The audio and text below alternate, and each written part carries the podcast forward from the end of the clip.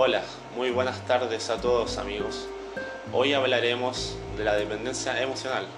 La dependencia emocional es un proceso, no es algo que pase de un día para otro y es algo que nos termina pasando sin darnos cuenta.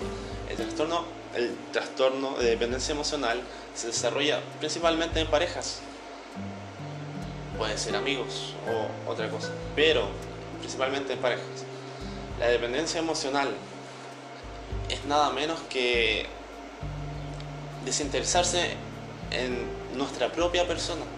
Y eso es algo muy peligroso porque a la hora de tener una pareja, ella puede hacernos sentir mal o decirnos que estamos locos para hacernos creer de que ellos tienen el control, de que ellos tienen la solución y de que ellos son lo único que nosotros necesitamos.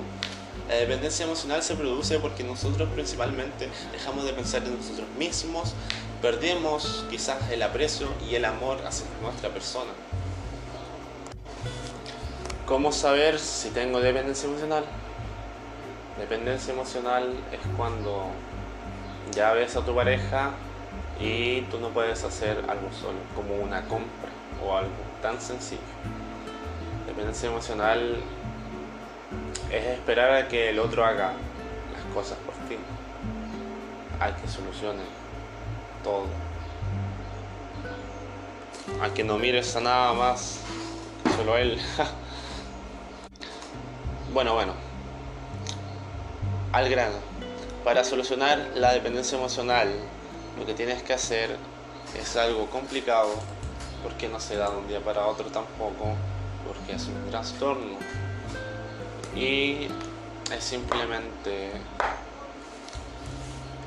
empezar a pensar en ti, empezar a decir porque de qué me sirve y qué necesito en realidad, buscar tus prioridades, hacerlas cumplir tú mismo, tú misma, no esperando que te den lo mismo a cambio una persona puede transformar su dependencia emocional en algo placentero. Yo amo a esta persona totalmente, entonces ella debe amarme totalmente también. Esto es totalmente incorrecto y pasa a menudo y hace sentir muy mal a esas personas. La dependencia emocional eh, está instaurada de pequeño.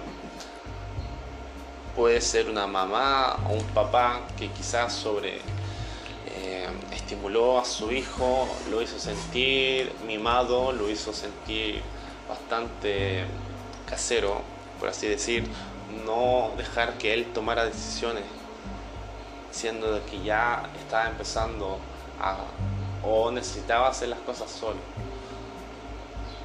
Esto dificulta que salgamos quizás de esa inseguridad tremenda que tenemos y no sepamos interactuar ni reconocer lo que nos pasa. Es un caso muy frecuente y nadie lo hace con mala intención, sobre todo si hablamos de nuestra familia. Pero tenemos que saber reconocerlo a el medido tiempo para poder solucionarlo. Bueno, espero que esto te haya servido y espero también que estés muy bien. Un abrazo y hasta luego.